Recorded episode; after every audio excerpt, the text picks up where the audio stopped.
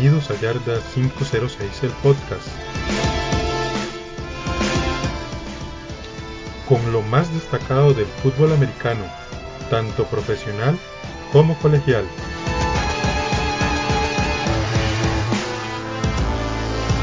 Les recuerdo que nos pueden seguir en Facebook e Instagram con el nombre de Yarda 506 TV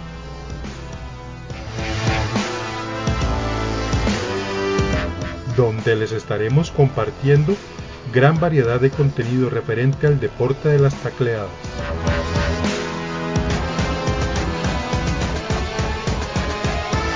Y sin más que agregar, comenzamos.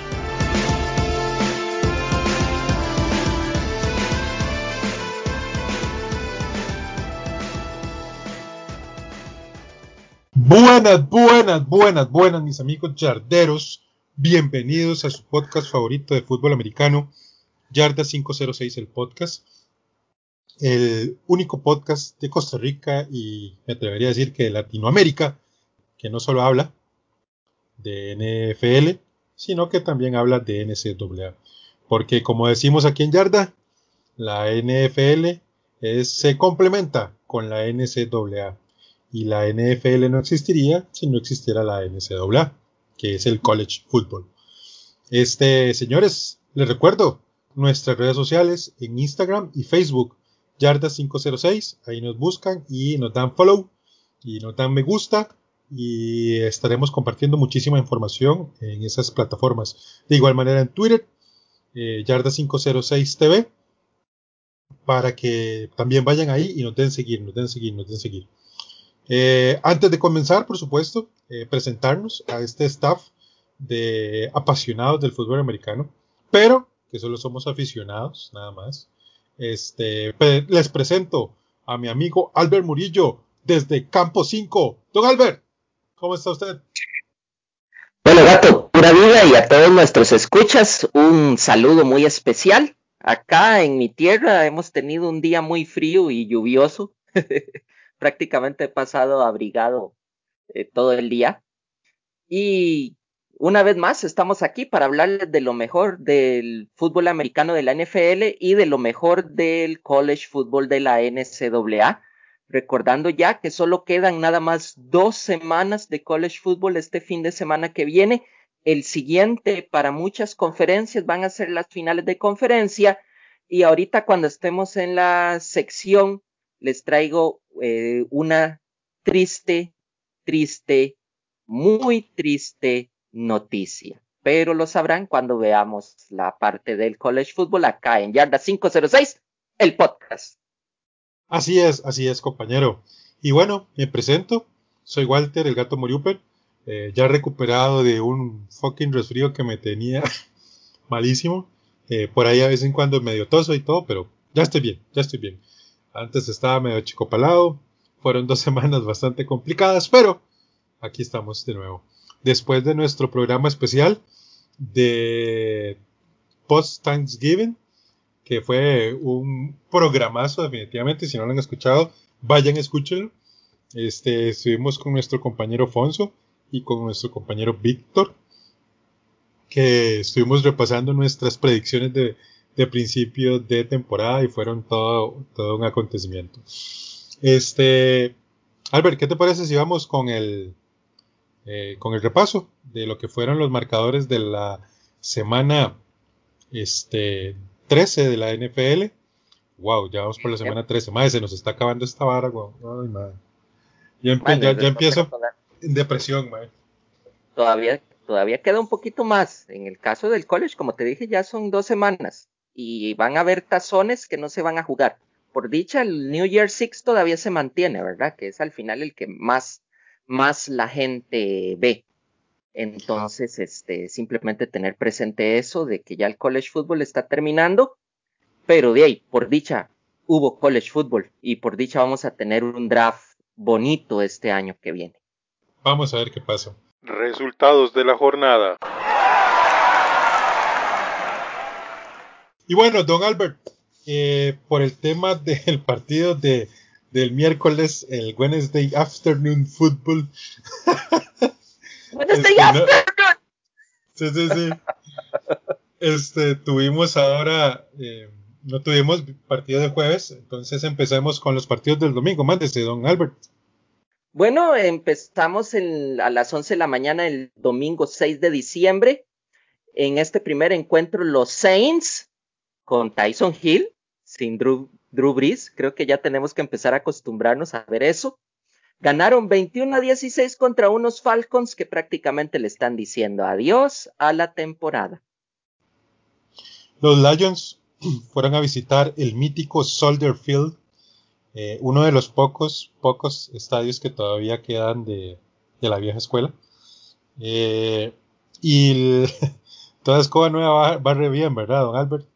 Los Lions le ganaron a los Bears 34.30 eh, y les anotaron en el último cuarto, en como en tres minutos, 14 puntos. Increíble, una cosa increíble. Increíble, increíble. Luego nos vamos a lo que es Nashville, Tennessee, la famosísima Music City, donde los Titans perdieron 35 a 41 contra unos enrachados y sorprendentes Browns. Están dando miedo los Browns con ese juego terrestre que tienen. Y cuando de vez en cuando se, se, inspira este carajo, este Baker Mayfield, asustan, man, asustan. Baker Mayfield jugó como elite ese día. Estaba irreconocible. Definitivamente, pero bueno. Este, en Miami, los Dolphins recibían a unos golpeadísimos Bengals que simplemente llegaron a participar porque perdieron 19 a 7. Y luego nos vamos a Minnesota, donde los Vikings derrotan 27 a 24 contra unos ya diezmados y sin nada que hacer, Jaguars. Los Jets, que buscan cada semana cómo perder creativamente. Eh, perdieron en, el último minuto prácticamente contra los Riders 31 a 28. Gato, eh, verdaderamente los Jets se, esfuerzan por perder. O sea, la pulsean. La pulsean por perder. Pero bueno, nos vamos ahora a Houston, donde los Texans perdieron en casa 20 a 26 contra los sorprendentes Colts de Felipe Ríos. El famoso Felipe Ríos y sus nueve hijos. impresionante ese muchacho. Y contando. Sí, sí, sí, porque todavía tiene el rifle cargado. Qué muchacho. Todavía. todavía Bueno, en Arizona, los Cardinals eh, recibían a los Rams y estos Cardinals que son a veces indescifrables, juegan partidos buenísimos y en otras partes simple y sencillamente se entregan terriblemente. Perdieron contra los Rams 38-28 y casi, casi diría yo que están fuera de la carrera, pero bueno, en fin. Y luego nos vamos a un equipo que está, que en realidad me preocupa mucho. Los Seahawks en casa pierden 12, 12 a 17 contra los Giants. Como que después del Thanksgiving los Giants tienen un segundo aire, o más bien ya agarraron aire. en el Lambeau Field, en la tundra, los Packers recibieron a los Eagles y les ganaron 30 a 16. Un equipo que no tiene ideas, no tiene defensiva, no tiene ofensiva. Eh, no sé, los Eagles son una cosa extraña, en fin. Para el siguiente juego, conocido como la masacre de Foxboro. No, aunque no, masacre de Foxboro no, la masacre de LA. Me confundí. En la masacre de LA, los Patriots ganan 45 a 0, 0, 0, 0 contra los Chargers. Sorprendente esa vara. Total y completamente. En el Sunday Night Football, el, partido que yo creía realmente que iba a ser como el partido de los Patriots y los Chargers, realmente fue un partido muy disputado y que Vaya, hay que ser honestos. Los Broncos están a un quarterback de ser competentes. Sinceramente. Porque los Chiefs fueron obligados a jugar como querían los Broncos.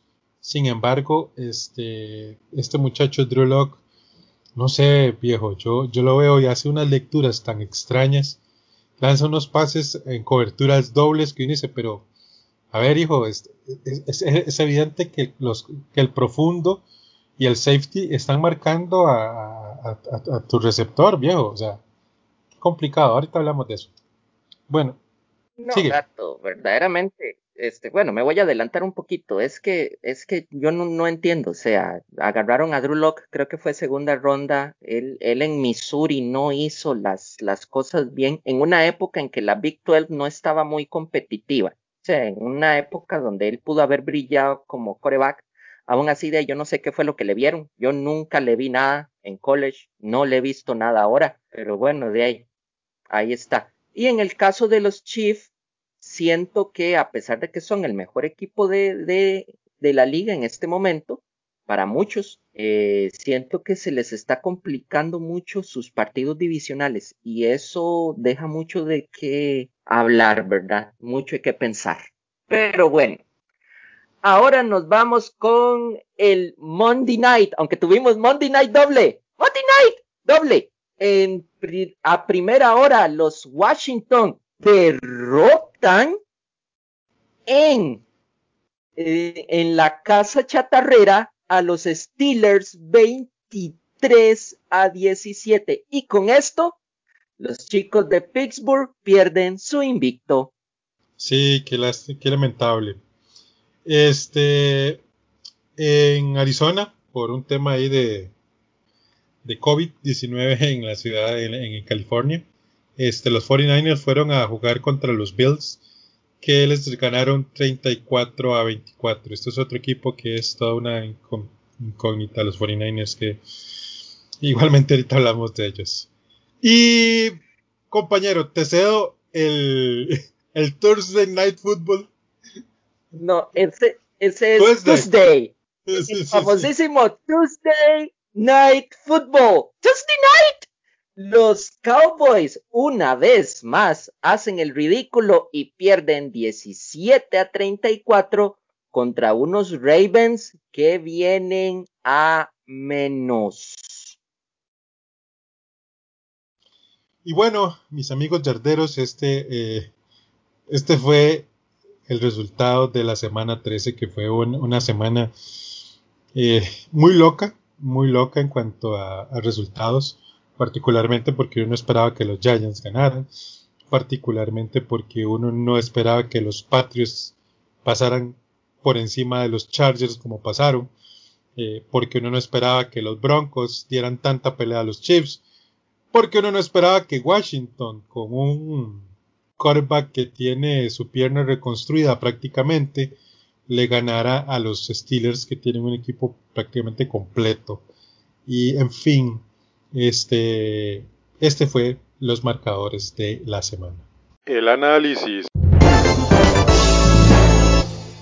Y bueno, vamos ahorita con un poquito de análisis, pero ustedes saben que acá en Yarda 506 el podcast procuramos hacer los análisis de una manera, digamos que diferente, porque y hacer lo que hacen todos los demás, pues sería muy fácil, pero digamos que nos gusta que ustedes como nuestros oyentes eh, pues tengan una, variedad por lo menos cada semana y que, escuchen eh, yo no sé si lo mismo pero por lo menos diferente en esta semana nos vamos a disfrazar don Albert y yo de dependiendo de la situación de gerentes generales o de dueños de equipo ¿ok?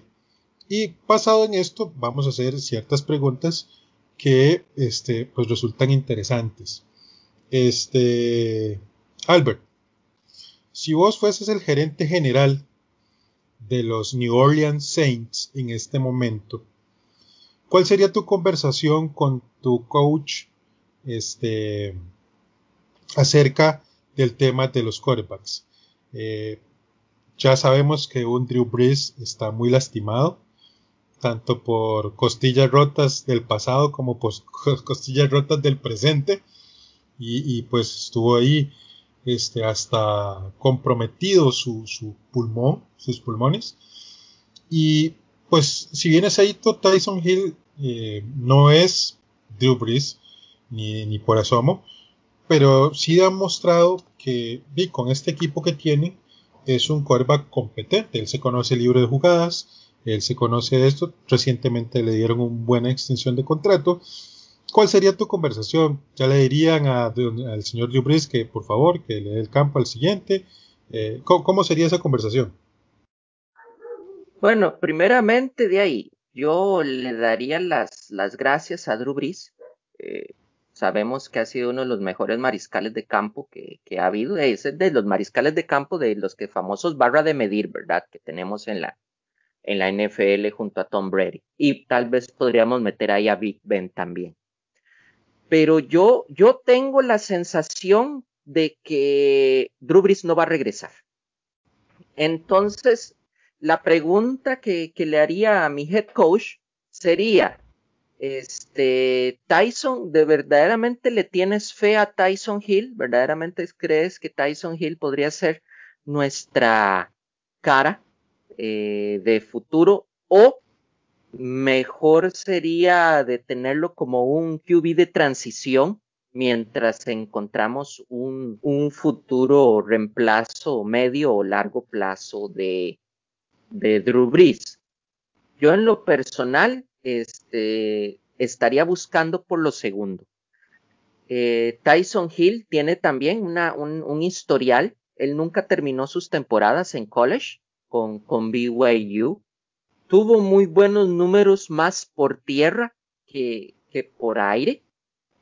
Y eso es lo que preocupa. Obviamente de ahí, él, él se está estrenando como coreback en una temporada que prácticamente ya tenían ganada, simplemente está manteniendo el juego. No sé ya si en postemporada podrán verdaderamente clasificar o ir más allá de los comodines para los Saints.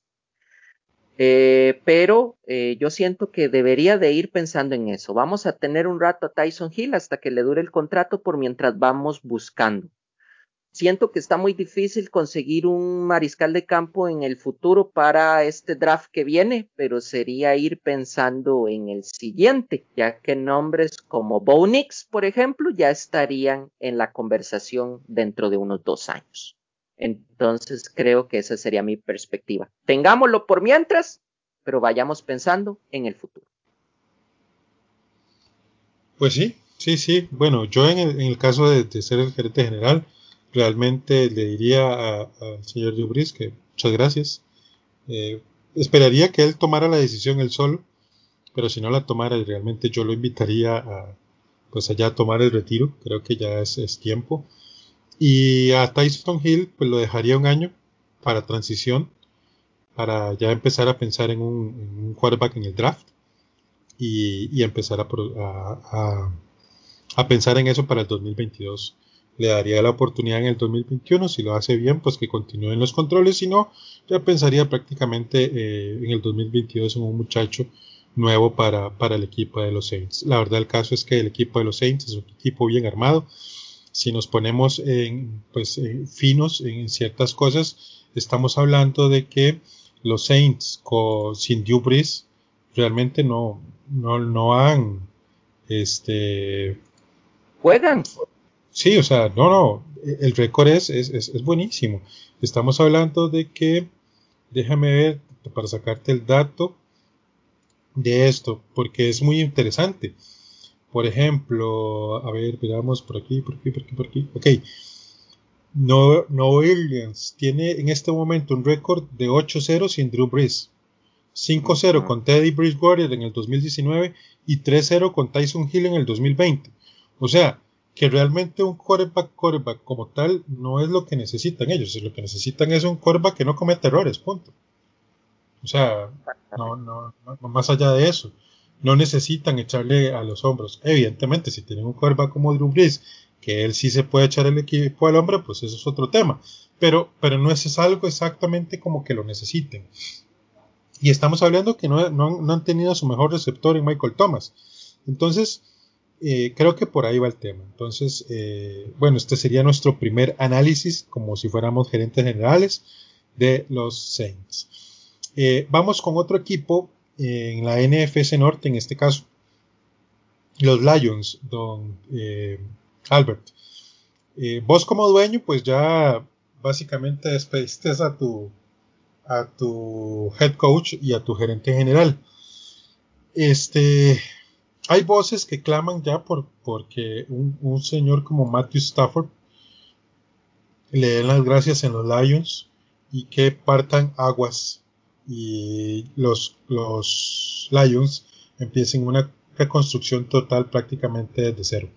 Vos como dueño de los, de los, de los Lions, digamos, eh, hipotéticamente, ¿tomas esta idea o aún crees que puedes sacarle un poco más al que ha sido tu quarterback franquicia durante tantísimo tiempo? Mira, en este caso, eh, bueno, primeramente tendría que buscar un, head coach verdaderamente competente, obviamente el, mejor currículum que pueda encontrar. Este, siento que en muchos aspectos los Lions han tenido más problemas en el lado de los controles que en el campo propiamente, ¿verdad? En el libro de jugadas han tenido más problemas. Matthew Stafford en el pasado ha demostrado que él es un buen coreback, que él puede hacer ganar a los equipos cuando tiene las armas necesarias para hacerlo. Aún así, Matthew Stafford igual, lo que han sido las lesiones lo han mermado mucho. Yo lo dejaría en los controles, pero también estaría pensando en, encontrar un mariscal a futuro. Lo dejaría unos dos años más para que me ayude a, a, a dar instrucciones o a instruir a un nuevo coreback que pueda encontrar en el draft este año. Una muy buena opción podría ser Brock Purdy de Iowa State eh, son de esos, de esos mariscales que han demostrado que son muy buenos, pero que a la hora del draft yo sé que los scouts no lo van a trepar mucho como para una primera o, segunda ronda, por lo menos para una primera ronda. Entonces creo que ahí podría ser como, como una luz para decir, te voy a dejar, pero voy a traer a este muchacho, quiero que me ayudes este, y después de ahí te vamos a retirar el nombre de la camiseta y todo, y te haremos una fiestota cuando te vayas para que te vayas bien contento, pero sí siento que, que ya a mediano largo plazo no vamos a requerir de tus servicios, pero que estamos muy agradecidos por todo lo que has hecho por la franquicia. Sí, sí, definitivamente. Yo todavía considero eh, exactamente lo mismo que vos. Creo que más allá de, un tema de, eh, de head coach o de coacheo, eh, los, los, jugadores han demostrado que, que, ellos le ponen amor al equipo y este lo dejaría un tiempo más. O sea, dejaría a Matthew Stafford un tiempo más, traería un mariscal de college eh, y, lo pondría ahí pues, a que aprenda el tema y a su debido tiempo le daría el espacio. Bueno, este sería otro análisis que hacemos de este caso de los Lions. Vamos igualmente con otro equipo, en este caso de la NFC Este. Eh, Doug Albert, como gerente general o como dueño de los Philadelphia Eagles, eh, vemos que en el partido durante los que enfrentaron a los Packers, sentaron al señor Carson Wentz y pusieron al señor Jalen Hurts. Este, y de hecho en la semana el, head coach Doug Peterson este, informó que el, en el próximo partido que enfrenten los Eagles, el quarterback titular es Jalen Hurts. La pregunta es, eh, si esto es así, ¿Estarías dispuesto a, a, tradear o a soltar a Carson Wentz para liberar tope salarial? Eso sería una primera pregunta. La segunda pregunta es, ¿usted acepta que el bajo rendimiento de tu quarterback franquicia, que en este caso sería el señor Carson Wentz, es responsabilidad de él o realmente hay que hacer más bien un cambio de head coach este, porque desde que se fue Frank Wright no hay una no hay un equipo en los Eagles. ¿Cuál sería tu opinión, mi amigo? Mira, gato, en mi caso, yo pondría a la venta a Carson Wentz.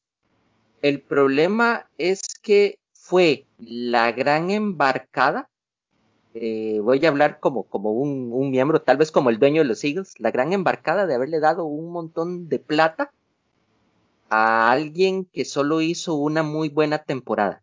Vimos que Carson Wentz, después de las lesiones, este, no ha sido el mismo, pero también no ha tenido una línea ofensiva o un equipo decente para jugar también. Entonces esa es la gran incógnita pero aún así yo, yo lo, lo vendería, pero tampoco le tengo mucha fe a Jalen Hurts para que, que dirija mi, mi, equipo a futuro. Entonces sería otro mariscal de transición por mientras encuentro a alguien mejor. Yo en lo personal no le tengo fe a Jalen Hurts. Con respecto a Doug Peterson, Day, él me dio un Super Bowl en los últimos años y creo que si le pudiera armar un mejor equipo y para por lo menos estar ahí en, en, la contienda, por lo menos para que jueguen bonito los Eagles. Entonces yo lo dejaría, le daría una, una segunda oportunidad.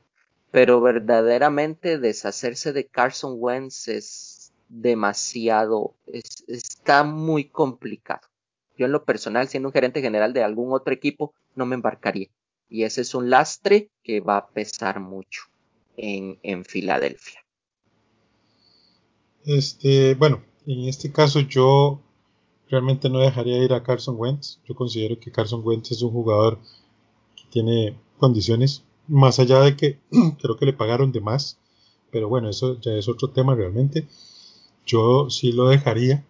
Creo que el problema de los Eagles va más allá de los jugadores, sino del cocheo como tal. Creo que este, la línea ofensiva no existe, los receptores no existen, el juego de carrera no existe. Lo único medianamente de, lo único medianamente decente que tienen los Eagles es la defensa y que es la que está liderada por Uch, ahorita se me olvida el coordinador defensivo de, los Eagles en este momento, ahorita, ahorita me acuerdo creo que es por él que, que ese, esa unidad está jugando relativamente bien. Pero después de ahí considero, y lo he dicho varias veces y lo reitero ahora, para mí desde que Frank Wright se fue a los Colts, eh, los, los, los, Eagles perdieron a su head coach. Y, y, lo pueden ver desde el día en que, en que Frank Wright fue contratado por los Colts. Vean lo que han sido los Eagles en esos, en esos años. Entonces, este, creo que es eso. Yo le, me sentaría un poco con, con, mi, con, mi, con mi entrenador y le conversaría mis, mis inquietudes y, y, pues le daría realmente un año más. Y pues pondría a ver qué sabe y que compitan de verdad el señor Jalen Hurts y, y, Carson Wentz. Yo considero que Carson Wentz es un mejor comariscal que, que, que Hurts. Pero bueno, eso sería básicamente lo que yo haría. Pero bueno, aquí, aquí más o menos va el asunto. Eh, vamos a seguir con algo que ya habíamos comentado y lo vamos a comentar ahorita. Don Albert, si usted fuera el gerente general o el dueño de los LE Chargers después del año tan desastroso que han tenido con un equipo. Ok, vea, se lo voy a poner así, Albert.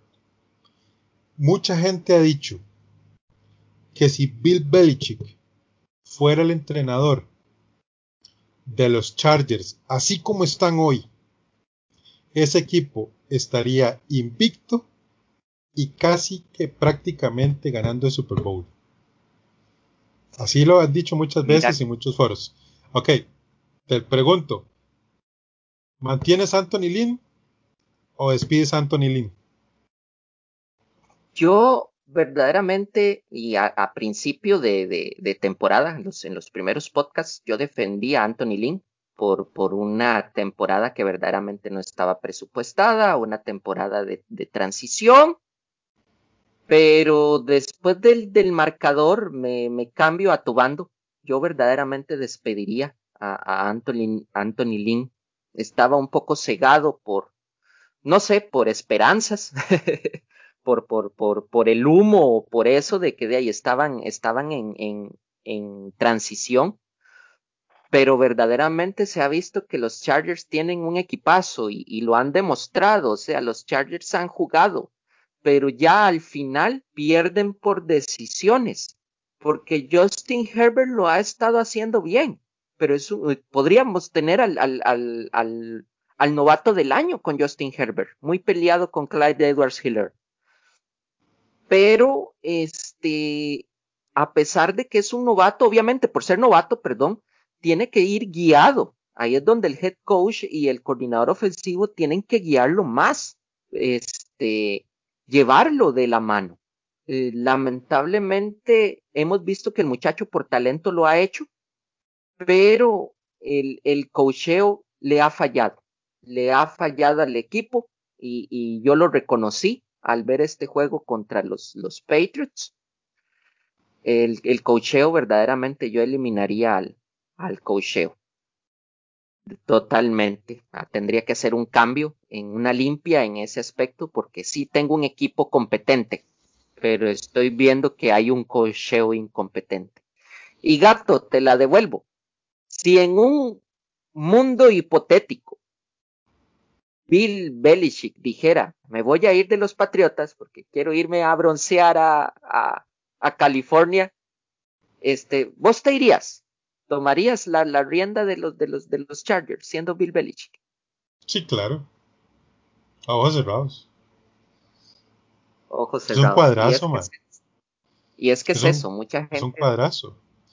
O sea, a ver, yo, yo insisto, los partidos que ha perdido eh, los Chargers han sido por errores de coacheo. Total y completamente. Pero total y completamente. Este, no puede ser que usted en un equipo tenga Justin Herbert, tenga Keenan Allen, tenga este um, a este muchacho corredor, ¿cómo es que se llama? Eh, y ahorita ya les Ah. digo. No, a Nick Bosa en la defensa. A Nick Bosa en la defensa, a Austin Eckler. A Austin Eckler, ese muchacho es, es buenísimo. O sea, y la defensa es muy buena. O sea, liderada por, por este muchacho Bosa, es, es, es, esa, esa defensa es buenísima. Este, tienen a un señor Kenneth Murray Jr., que es un gran linebacker. Este año lleva 81 taqueadas. Este, Hunter Henry como tight end, exacto. que no lo hace mal. Michael Davis como, como profundo, como esquinero, lleva dos intercepciones. O sea, a ver, si usted se pone a analizar hombre por hombre, realmente los Chargers son un muy buen equipo. Pero y joven. Sí, y desgraciadamente, pero desgraciadamente muy mal, muy mal coacheado. Entonces, creo que, que sí, definitivamente de, que hay que sacar a este señor Lin, que he leído varios tweets en, la semana donde dicen que se le, que se le quiere mucho en, en los Chargers y no sé qué dice, usted puede querer mucho a su, a su entrenador, pero si no me está dando resultados, yo lo quiero mucho, pero afuera de mi, afuera de mi, de mi, de mi organización, lo siento, punto. Bueno, eh, vamos con el último análisis de esta semana y es con los 49ers. Don Albert, si usted fuera el gerente general de los 49ers en este momento, y pues ya ves que prácticamente la temporada se te está yendo de las manos con un 5-7 en tu, en tu división. Ya realmente la división se ve muy complicada para ganarlo, o sea, es prácticamente un, imposible. Los playoffs eh, se ven muy largo, este, porque no, no es una cuestión como que, que, esté ahí a la mano. Te pregunto, vos ¿qué le dirías al señor Kyle Shanahan? Siente a Jimmy G y a Josh Kittle, déjelos para el próximo año. Es más, siente a Raheem Monster, que no se me lesione más, y ya nos ponemos a pensar en el próximo año. O les decís, bueno, apenas estén listos, los pone a jugar porque necesito ver cómo, cómo está esto. ¿Qué, qué harías? Bueno, este, yo personalmente, primero que todo, a Kenny G sería otro que pondría a la venta, sin dudarlo. Lo, Jimmy lo G. pondría a la venta. Sí, a Jimmy, de una vez, Kenny G. Estaba pensando en el saxofonista. No, a, a, Jimmy G, este, lo, lo, lo pondría a la venta. Verdaderamente lo pondría a la venta. Eh, con Kittle lo sentaría, como decís vos. A Monster lo dejaría para obviamente mantener al equipo que no se vea tan mal, pero con menos snaps, que sea más, más, más de comité mi, mi juego por tierra. Y para el draft, hacer todo lo que pueda en mi alcance para traerme a, Zach Wilson de BYU. ¿Cuánto? Necesito una primera ronda lo más alto que pueda. ¿Quieren a Jimmy G? Tómenlo.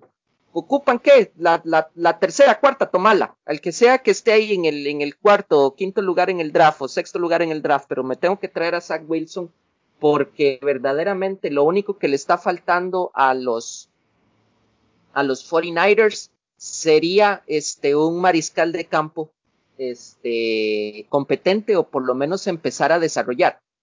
Igual estaría pensando tal vez buscar a un, a un mariscal de campo, si me trajera a Zach Wilson, tratar de buscar un mariscal de campo que también me ayude a, a, desarrollarlo un poquito.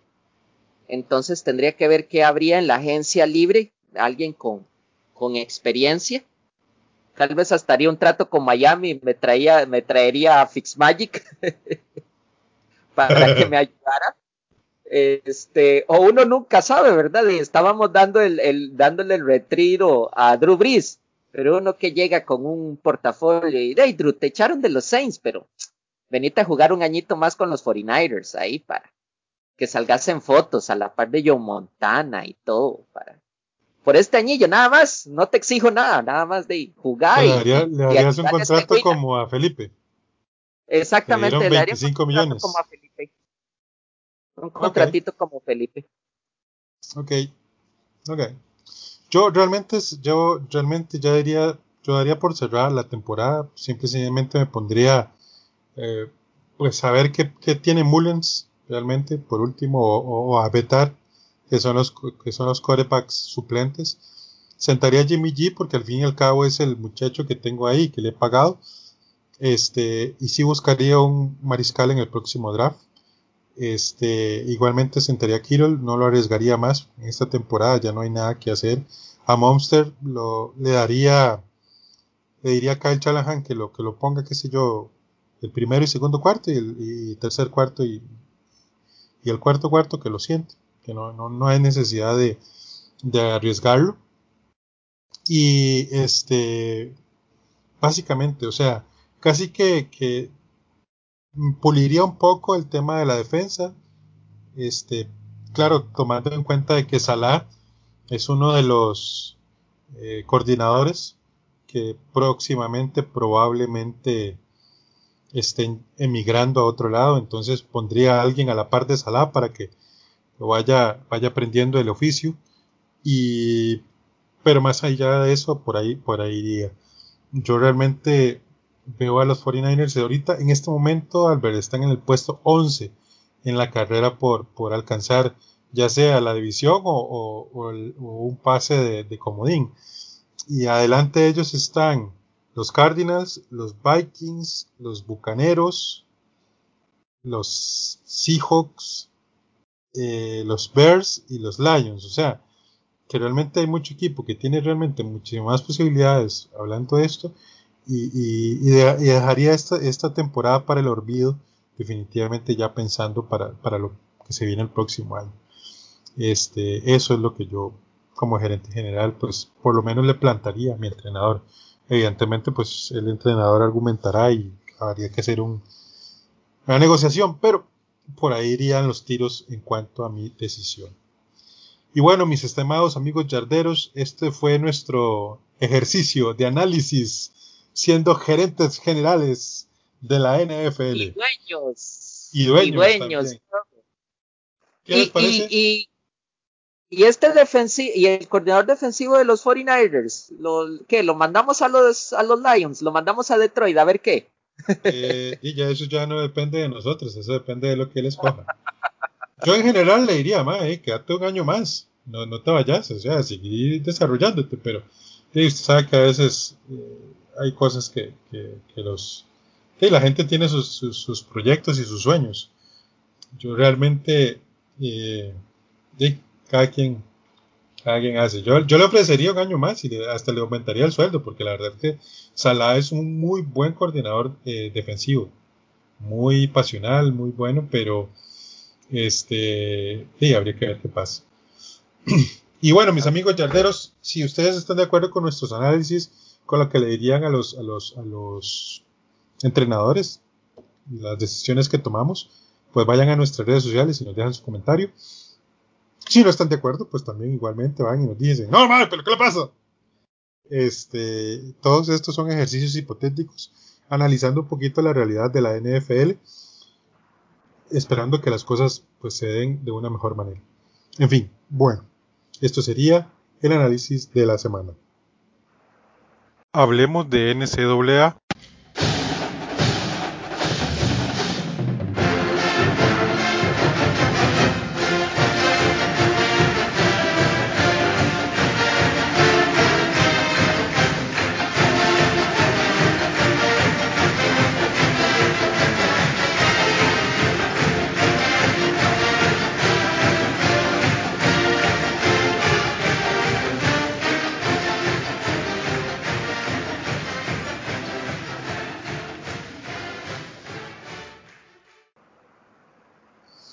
ahora vamos con la sección chineada de este espacio, que es hablar de la NCAA.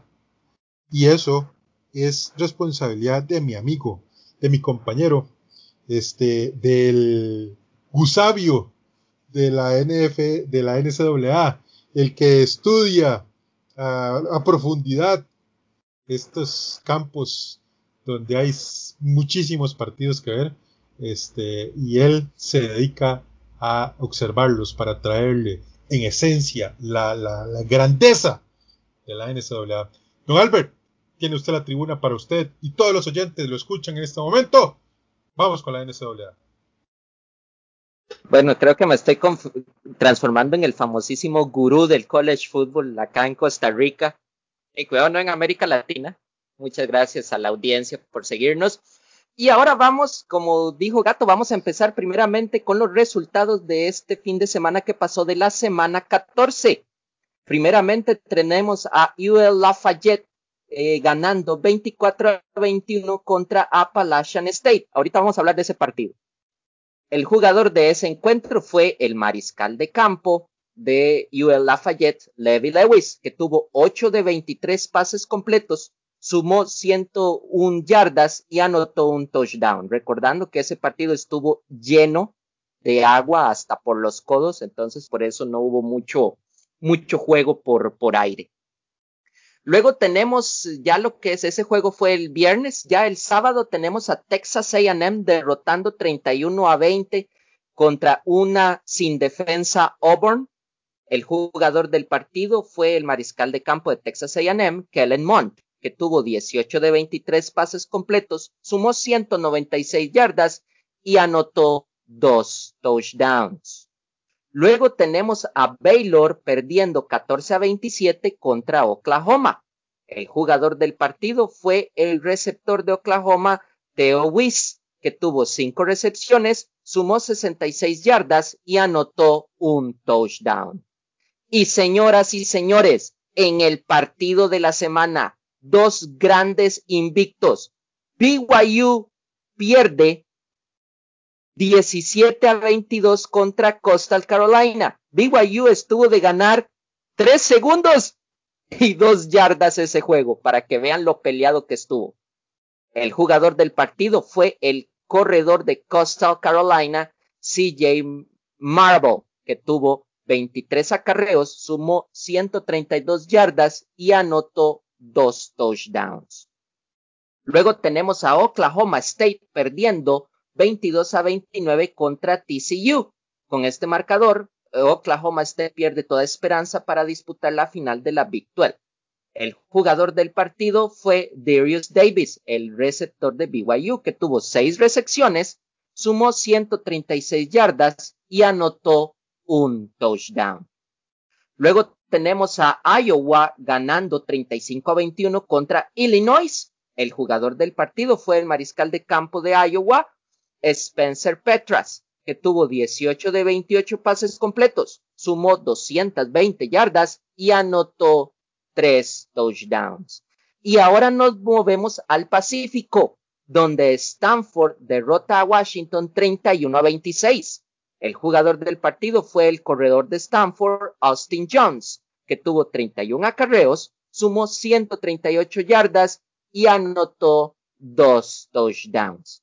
Y para terminar este repaso de marcadores, tenemos a un equipo revelación Tulsa ganando 19 a 6 a Navy. El jugador del partido fue el mariscal de campo de Tulsa, Zach Smith, que tuvo 10 de 25 pases completos, sumó 168 yardas y anotó un touchdown. Y nos regresamos al primer encuentro. Yo y Gato tuvimos la oportunidad de estar viendo UL Lafayette contra Appalachian State. Gato, decime ese cierre de, de partido. Iba ganando UL Lafayette por cinco puntos. Gente, fuerzan, fuerzan un safety. Nunca en mi vida había visto eso. O sea, hicieron un safety a propósito para quedar en tres y aún así ganaron el partido. Gato, explícame eso. Yo no, lo entiendo. No sé, yo no lo entiendo. Cuando yo lo vi, yo dije, pero, pero, pero, pero que alguien me explique, como diría el, el, personaje de Derbez, yo me quedé pensando, pero esta gente qué está haciendo. Y aún así ganaron, digo, o sea, es ahí donde yo siempre digo, de repente eh, los entrenadores toman decisiones que los pueden convertir en muy buenos y muy sabios, entre comillas, o o simplemente de un, petardo. Y, esto le funcionó, o sea, al final le funcionó. Pero, pero, pero es increíble, o sea, es que no, no, de verdad que por eso les decimos que tienen que, que, que ver college, porque en el college pues, suceden unas cosas muy curiosas. Yo no sé si ustedes se acuerdan de una jugada de truco que hizo el, el, innombrable quarterback de los Colts, que fue Chuck Pagano.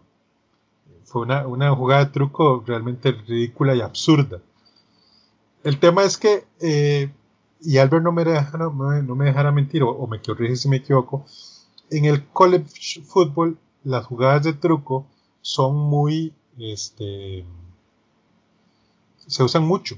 O sea, muchas veces. Por ejemplo, en, la NFL las jugadas de trucos son muy complejas, o sea, cuesta mucho que las hagan. Pero en la, en la NCAA usted jugadas de truco a cada rato, ¿me equivoco, Albert? No, sí, es que también en lo que es el college football los, los muchachos son más jóvenes, son más versátiles, se mueven más. Entonces, de imagínate hacer una, una jugada de truco, por ejemplo, a Peyton Manning en su momento o, a, o a Drew Brees. O sea, son, este, el college football presta de que tenés, los mariscales de campo están más jóvenes, son, son más flexibles, corren más, obviamente tenés saetas de receptores, saetas de corredores, entonces se facilita más eso. Además de que el, el, el college football se caracteriza más por esa misma situación de ser un, un fútbol americano más rápido que fuerte. Pero y es que sinceramente eso hasta el día de hoy, vea, yo, yo llamé a Gato justamente en ese, en ese momento, en ese partido, man, estuvimos una discusión de una hora tratando de encontrar una luz de lógica, una luz de lógica para eso. Y, y la verdad no la, no la, no la encontramos. Pero ganaron. Yo de Lafayette ganó al final sí ganaron. Por eso les decimos, vean la, la, la, la, NCAA, porque los juegos, uno, son con mucho, este, con mucha pasión, se juega con mucha pasión, y después, este, siempre hay como sorpresitas por ahí de, de los, de, los, de los head coaches. Entonces es muy interesante ver, definitivamente se juega a otro ritmo, se juega a otro nivel este, que no es el mismo de la NFL, es un nivel totalmente diferente y, se, y, se, y se disfruta mucho, de verdad que sí. Vayan, vayan a verlo. Este, Albert, nos tenías una noticia también acerca de los, de, los, tazones. Sí, antes de iniciar con lo que es, más, más, que todo, no con los tazones, sino para este fin de semana. Antes de iniciar con, con lo que son el repaso de los partidos de la semana 15, eh, tengo que dar una nota muy lamentable dentro del college football, algo que para los fanáticos cala mucho. Para el Big Noon Saturday de este sábado íbamos a tener Michigan, Ohio State. El partido fue cancelado. Gato, Michigan, Ohio State es el clásico del college football. Se le conoce como The Game. Es prácticamente de, de, de las, es la rivalidad dentro de las rivalidades.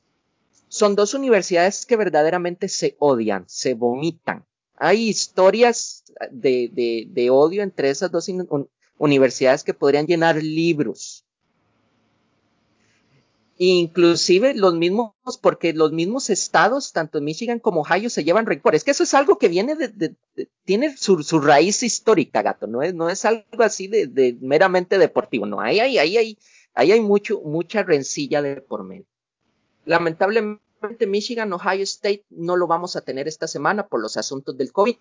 Eh, lamentable muy, muy lamentable para un fanático de college football, eso es algo que duele mucho. Y después de dar esa nota, este, triste, seguimos con el resto, fluctuosa exactamente, gracias, seguimos con el resto de partidos.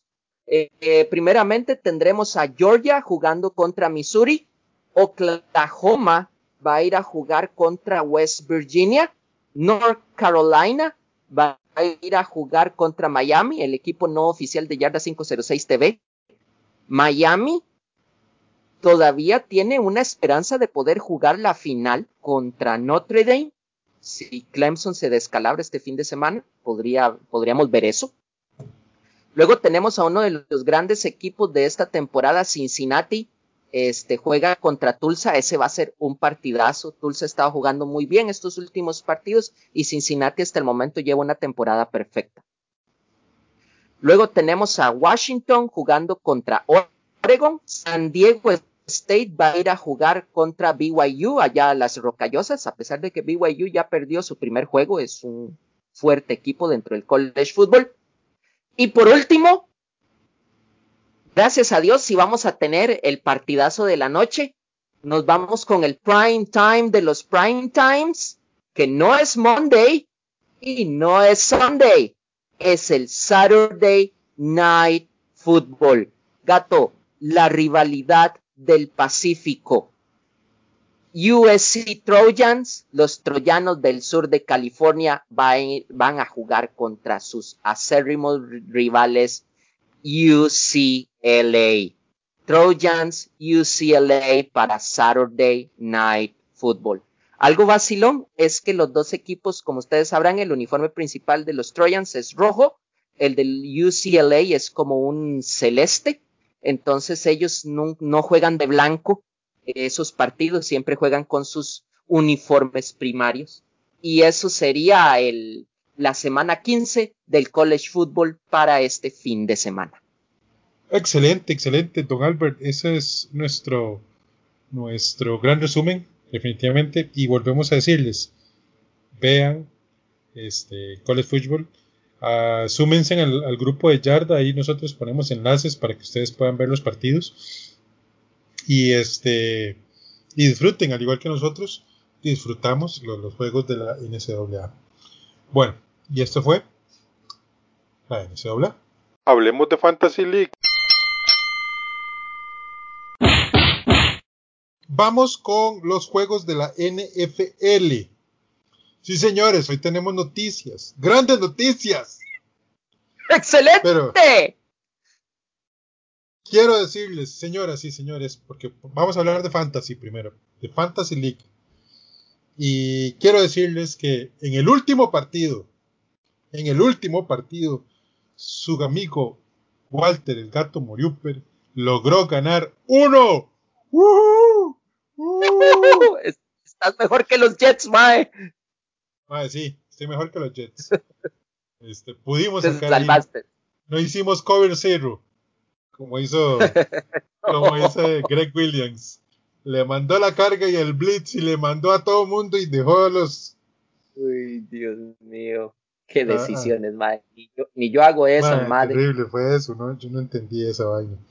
Pero también tenemos una nota triste, brother.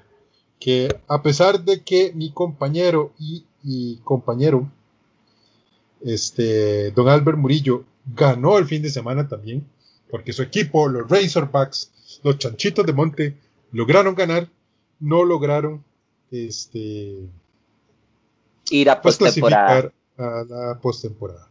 Desgraciadamente, la próxima semana, lo, que es ya los playoffs de esta liga serán entre este Satan Hell y Blue Demon Eyes y Robbie Virus contra Stone Saints. Tanto Mi Machine como New York City son los que tienen una semana de descanso para este después ya enfrentarse a los ganadores de lo que sería este, los cuartos de final. Eh, de, nuestra parte, pues, a pesar de que ya la, temporada nuestra se acabó, bueno, la mía se había acabado hace mucho tiempo, pero... este, Yo estuve así, así. El, el eh, problema conmigo fue que con Stone Saints eh, fue por criterio de, desempate y lamentablemente los dos partidos que jugué con él los perdí. Entonces ese fue el, dato por el cual yo quedé fuera. Pero si le hubiera ganado solo uno a ellos, hubiera pasado por, por diferencia de puntos. Pero ay, así es la vida. Es Pero dimos batalla. Sí, bueno, usted dio batalla, yo no di nada de batalla. Este, eh, pues sí, básicamente eso, eso, eso fue lo que pasó mi estimado amigo este, Albert y dio la batalla en los, en los, en los, juegos de fantasy. Yo pues participé, básicamente. Fue realmente muy divertido. No sé qué te pareció a vos esta experiencia, porque bueno, es la primera vez que yo juego fantasy y fue muy divertido, la verdad, el caso. Eh, aprendí mucho y creo que para el próximo año, ya cuando volvamos a jugar, este, le demos viaje otra vez a este tema. Pero no sé a vos, ¿qué te pareció esta experiencia, don Albert?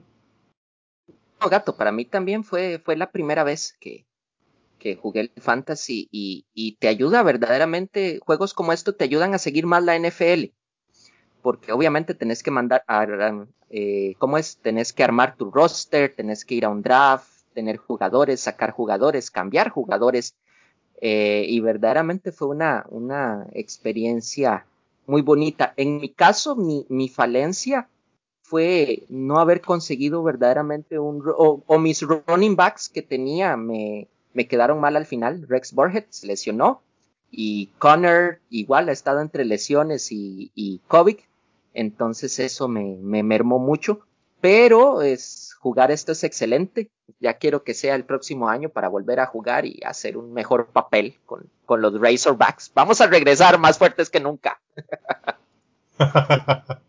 Eh, sí, bueno, sí, la próxima, bueno, es muy probable que volvamos a jugar el Fantasy CR, pero también es muy probable también que hagamos una, un Fantasy en, Yarda eh, nosotros y, los invitemos ahí algunos, algunos oyentes, algunos yarderos que se quieran, yarderos y yarderas que se quieran unir a este, a este tema del fantasy. Ahí vamos a estarles dando tips y todo el tema para que se unan a nosotros en, este, en esta aventura de el fantasy. Y bueno, eh, ya les dimos el reporte. La otra semana pues veremos quién pasó a, a semifinales de esta, de esta Fantasy League. Y pues esto fue lo que es el fantasy. Las posiciones de la quiniela.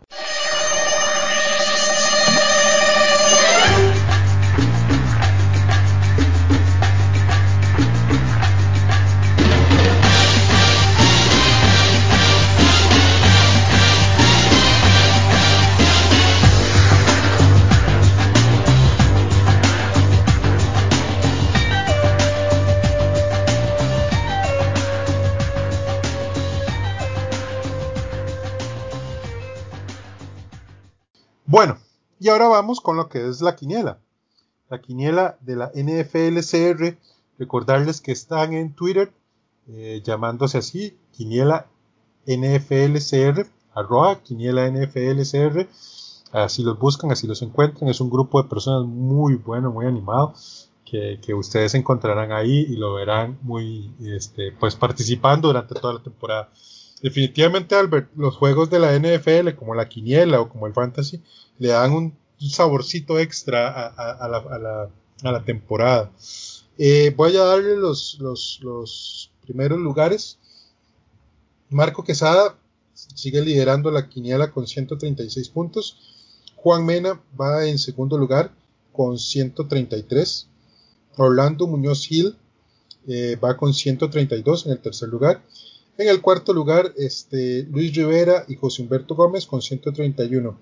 Con 128 puntos en el, que les dijera, en el cuarto puesto están Alexander Jiménez, Claudia Calderón, Emanuel Jiménez, Rolando García y el señor Fede Fallas. Eh, esos serían por ahí. Ya los demás, pues, evidentemente en 126, 125, 124, 123, 122 y etcétera, etcétera, etcétera, hasta llegar a el último lugar que tiene 54. Este, y por ahí va este tema. Si preguntan por Adolf, por nuestro amigo Fonso, nuestro amigo Fonso tiene 118 puntos. Por ahí va el asunto. Y su amigo el gato murió por tiene 122. Eh, desde hace mucho tiempo estoy haciendo quiniela recreativa. Yo ya voy ahí al suave, tranquilo, no sé qué. No se preocupen.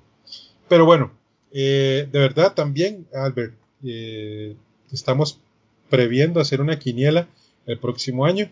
es probable que sea una quiniela gratis, digo, que entren cualquiera a jugarla. Y otra sea que pues haya un, aporte económico para que sea como más interesante el tema este de la quiniela. Pero bueno, recuerden eh, ir ahí, si tienen alguna duda, siempre ir a nuestras redes sociales a conversar con nosotros y por ahí va el tema.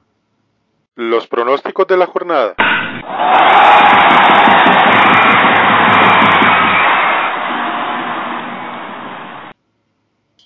Y bueno, ya para ir cerrando, don Albert, vamos a ir hablando de los partidos de semana 14 que empiezan este jueves 10 de diciembre, día que también se va a estrenar este podcast. Este, y entonces vamos a hacer nuestras, nuestras predicciones acerca de, estos, estos partidos.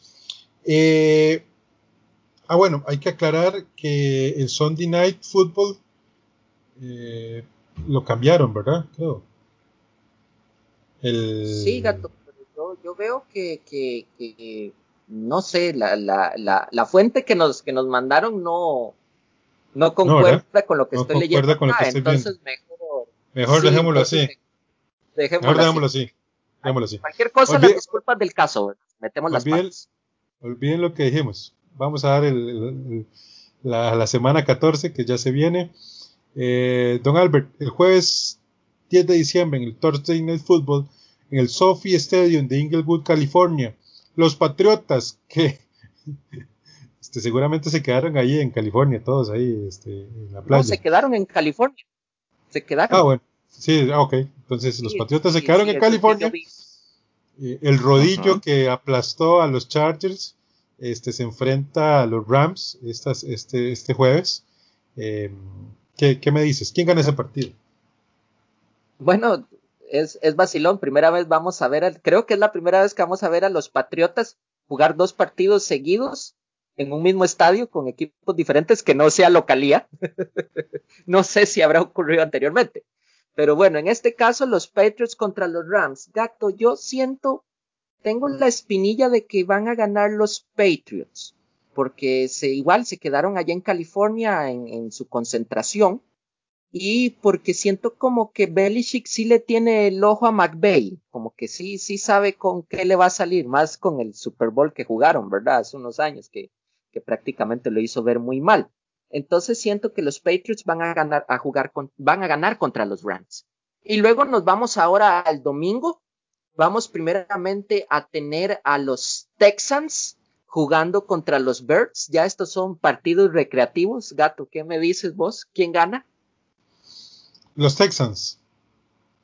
El, asunto es que los Bears siempre buscan una forma de dispararse en el pie y creo que esta semana Además que, han perdido seis de los últimos siete partidos.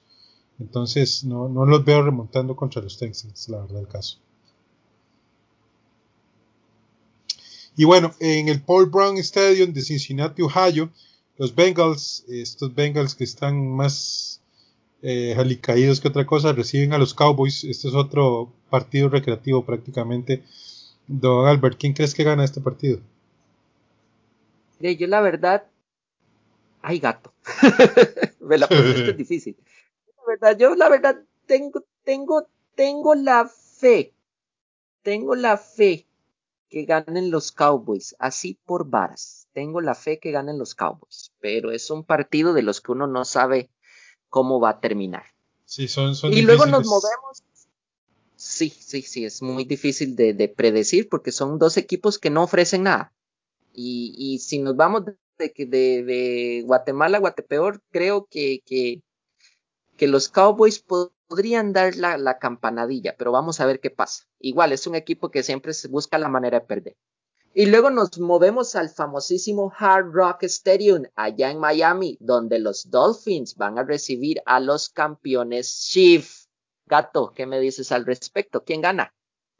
Van a los Chiefs, pero igual va a ser un partido difícil para ellos. Yo creo que, que los Chiefs van a ganar. Eh, Brian Flores va a poner una, una defensiva interesante sin embargo, aún así, con todo y todo, los Chiefs van a ganar.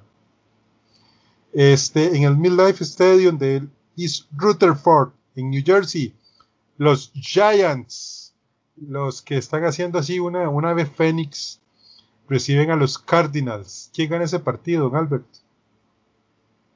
Eh, Gato, creo que yo voy a hacer un salto de fe. Creo que van a ganar los Giants porque como que los Cardinales están viniendo de más a menos y los Giants es al contrario, de menos a más. Entonces siento yo que los, que los Giants podrían dar la campanada. Y luego nos movemos a Tampa, Florida, donde los Buccaneers van a recibir a los Vikings. Gato, ¿quién gana? Van a ganar los Buccaneers. Han tenido dos semanas para preparar este partido y creo que definitivamente este lo ganan los Buccaneers. Bueno, Igualmente en esa, en esa división, en el Bank of America Stadium de Charlotte, North Carolina, los Panthers reciben a unos eh, Broncos que están a un mariscal de campo de, de, ser competidores, la verdad, el caso. Este, ¿Quién gana ese partido, Albert? Hey, gato, siento yo que, bueno, lo que he escuchado, eh, parece que McCaffrey va a volver a, correr para los Panthers. Eh, veo que Terry Bridgewater también regresó a, ser el mariscal de campo titular, entonces tal vez los Panthers muy probablemente van a sacar el juego contra los Broncos. Y luego nos vamos, nos devolvemos una vez más al estado de la Florida, en esta ocasión a la ciudad de Jacksonville, donde unos eh, ya débiles y perdidos Jaguars van a recibir a unos que no están teniendo, que están con un cierre extraño los Titans. Gato, decime cómo termina es, esa vara. Creo que van a ganar los Titans porque los Jaguars son muy jóvenes y, realmente no están, no, no, no, van a lograr a parar a Derrick Henry, pero este, los Jaguars van a poner su resistencia como han hecho en los últimos partidos, pero igual van a perder con los Titans. Eh, don Albert, en la Estrella de la Muerte, en el Allegiant Stadium de Las Vegas, Nevada, unos Colts con su defensiva y su líder de Forrest Buckner visitan a los Raiders. Eh, ¿Quién gana ese partido? Gato, la verdad yo siento que van a, a, ganar los Raiders. Ellos van a ir con todo porque necesitan meterse o asegurar esa postemporada. Los Colts también. Este juego no es recreativo, pero siento que por el factor casa va a beneficiar un poco a los chicos de Las Vegas. Entonces Raiders ganan contra Colts. Y luego nos movemos al ahora llamado Lumen Field en Seattle, donde también unos que incomprensibles Seahawks, que no han tenido unos muy buenos juegos últimamente, van a tener tal vez un, una esperanza de, de, remontarse o de agarrar confianza contra unos perdedores Jets. Gato, van a ganar los Seahawks y por qué? Eh, los Seahawks van a ganar porque juegan de locales porque los Jets de verdad que buscan cualquier forma de pegarse un disparo en el pie. En el Ford Field de Detroit, Michigan, los Lions reciben a los Packers. ¿Quién gana ese partido, Albert? Gato, lo van a ganar los Packers, pero siento que les va a costar. Recuerden que los juegos divisionales es otra, prácticamente es otro mundo y los Lions no se la van a poner fácil. Siempre se les atragantan a los Packers. Sí. Y luego nos vamos a Filadelfia, al famoso Lincoln Financial Field, allá en la ciudad del amor fraternal, donde unos Eagles van a recibir a unos nuevos Saints. Gato, ¿qué me dices al respecto? Van a ganar los Saints, porque los Eagles no tienen pies ni cabeza, definitivamente. Eh, igualmente en, el Sophie Stadium de Inglewood, California, los Chargers van a buscar otra forma de perder contra los Falcons. ¿Quién gana ese partido? Bueno, qué difícil esa predicción, muchachos. Dios. ¿Quién gana ese partido? ¿Falcons o Chargers? Yo voy a lanzarme otro salto de fe. yo, tengo, la fe de que, los Chargers de ahí se laven la cara. Y, los Falcons es un equipo con el que cual podrían, hacerlo. Pero también no hay que olvidar que siempre los Falcons pueden tener una temporada basura, pero después del Thanksgiving como que se alzan un toque, como que despiertan de, de un letargo. Pero yo siento que los Chargers van a ganar. Y luego seguimos con un partido verdaderamente bastante interesante. Nos vamos al famoso a Glendale, Arizona, donde no van a ser los Cardinals los que van a jugar, sino van a ser los 49ers van a recibir a los innombrables de Washington. Gato, ¿qué me dices al respecto? ¿Quién gana? Va a ganar Washington. Washington está consolidando una defensiva muy fuerte con Chase Jones, definitivamente. Y Don Alex Smith, si bien es cierto, no está jugando así como que la gran cosa, está limitando las pérdidas de balón y está guiando a su equipo lo suficiente como para obtener victorias necesarias. Y los 49ers con este muchacho Mullins no va a ningún lado. Es terrible este carajo como quarterback. Entonces creo que ganan los, los Washington. Y en el Sunday Night Football, los Bills, este es un partidazo, Albert. Los Bills sí, está, reciben en Oxnard Park, New York, a los Steelers. ¿Quién gana este partido? Está difícil esta, esta predicción está difícil. Yo, yo me voy a ir por la experiencia. Y, van a ganar los Steelers. Verdaderamente para, para los chatarreros, eh, jugar en, en, el en Orchard Park es muy similar a jugar a Pittsburgh. Tiene climas parecidos y todo. Eh, los Bills, por, por su juventud, siento que, que van a perder. Pero igual es, es vacilón como la gente, por, por el pasado perdedor que los Bills, aún así los, los dan de, de por menos y a veces cuando uno llega y dice, man, pero ¿qué necesitan hacer estos muchachos para que los tomen en cuenta un poquito más en serio? O sea, están jugando. Josh Allen está teniendo una super temporada diferencia el año pasado. O sea, se ven progresos en todas las líneas. Pero de ahí aún así la gente piensa que los Bills van 3-9 y no 9-3, ¿verdad? Pero siento que los Steelers van a sacar este juego. Y para terminar la, la jornada, qué mejor terminarla sino con el Monday Night Football. Monday Night. En donde los, y este es un partidazo que tiene mucho en juego. Los Ravens van a ir a jugar a Cleveland, Ohio contra los Browns. Gato, tu predicción Wow. Creo que definitivamente. Ok, voy a, voy a dar por ganadores a los Browns, pero a los Browns todavía les hace falta dar ese paso, ¿verdad? Contra los Ravens y contra los Steelers. Todavía no lo han dado, pero creo que esta es la ocasión para que los Browns este, den un paso adelante. Baker Mayfield está jugando bien, está limitando sus errores. Nick Chubb es un tractor, definitivamente. Jarvis Landry está jugando muy bien. Entonces, eh, creo que esta es la oportunidad para que los Browns ganen y yo les voy a dar el gane a los Browns. bueno, mis amigos yarderos, esta es eh, pues el repaso de lo que será la semana 14 y los marca y los y las predicciones. Mira, gato, yo, yo antes de terminar con esto, eh, sinceramente siento que los Bills y los Browns se merecen un aplauso. Y, y es lo bonito de esta liga, que, que, siempre equipos evolucionan, equipos involucionan, equipos que tal vez hace unos 10 años no dábamos ni un 5, hoy están siendo grandes favoritos para ir a los playoffs y otros que eran grandes, que eran fuertes, que eran contendientes para todo, hoy en día están en, en una reconstrucción. Y es lo bonito de la NFL, la variedad. Hace unos cinco o seis años no dábamos nada por los Bills, siempre nos hemos burlado, burlado de los Browns y ahorita están dando la, la campanada. Y, y, es lo bonito de este deporte, ¿verdad? Que, que, que, siempre vas a ver este, equipos así, suben y bajan, suben y bajan. Y, y es, es lo que me encanta acá verdaderamente, de, del fútbol americano. Definitivamente, Albert, coincido con vos total y completamente. Y bueno, mis amigos yarderos, este fue este, este podcast de la semana eh, 13. Ya estamos cerrando la, NF, la NCAA y se nos está acabando la temporada de, la NFL.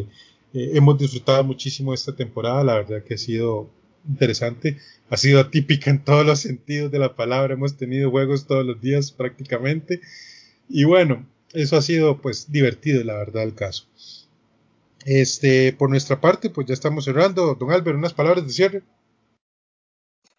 Bueno, este, para terminar, eh, gente, bueno, agradecerles el espacio, recordarles que igual la, la, plataforma de Yarda 506 tiene un montón de cosas que ofrecerles. Tenemos nuestra página de Facebook, tenemos nuestra página en Instagram, donde les damos siempre noticias e información. Eh, igual tenemos acá, ¿verdad? nuestro podcast, Yarda 506, el podcast, tenemos el programa eh, en Facebook Live de Yarda 506 TV, prácticamente el, la madre de todos estos proyectos. Y luego recordarles también que todos los domingos en la mañana tenemos eh, Café Yarda. Y como siempre, con, estas ofertas que tenemos, siempre les estamos llevando todo lo mejor de lo que es el fútbol americano de la NFL, eh, noticias acerca del fútbol nacional y obviamente este, dándole siempre un espacio especial dentro de las pocas páginas a nivel latinoamericano donde se le da una cobertura seria a lo que es el college football. Entonces, eh, los invitamos para que sigan, síganos por, por las redes sociales y disfruten de nuestros contenidos que tratamos de hacerlo lo mejor que podemos para ustedes, nuestros fans. Pura vida. Y bueno, compañeros, muchísimas gracias por escucharnos. El, de mi parte, Walter el Gato Moriuper, les agradecemos la compañía que nos den este espacio para escucharnos ahí en, su trabajo, en su casa, en su autobús, en el automóvil, no sé, tantos espacios en que nos pueden escuchar. Nos agradecemos mucho. Nuestra audiencia crece, crece semana a semana y la verdad el caso es que eso nos alegra porque eso es parte de lo que ustedes eh, pues hacen para nosotros. Nosotros con mucho amor y mucho cariño hacemos este podcast y pues seguiremos trabajando en mejorarlo cada día más. De nuestra parte, muchísimas gracias. Nos vemos la próxima semana. ¡Chao! Bye.